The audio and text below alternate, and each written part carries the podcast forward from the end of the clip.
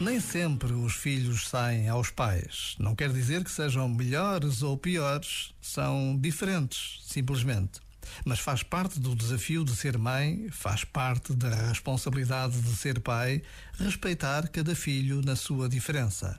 O grande desafio para qualquer pai, para qualquer mãe, é empenhar-se em fazer caminho com cada filho a partir das qualidades e dos defeitos que revelam, a partir da natureza de cada um.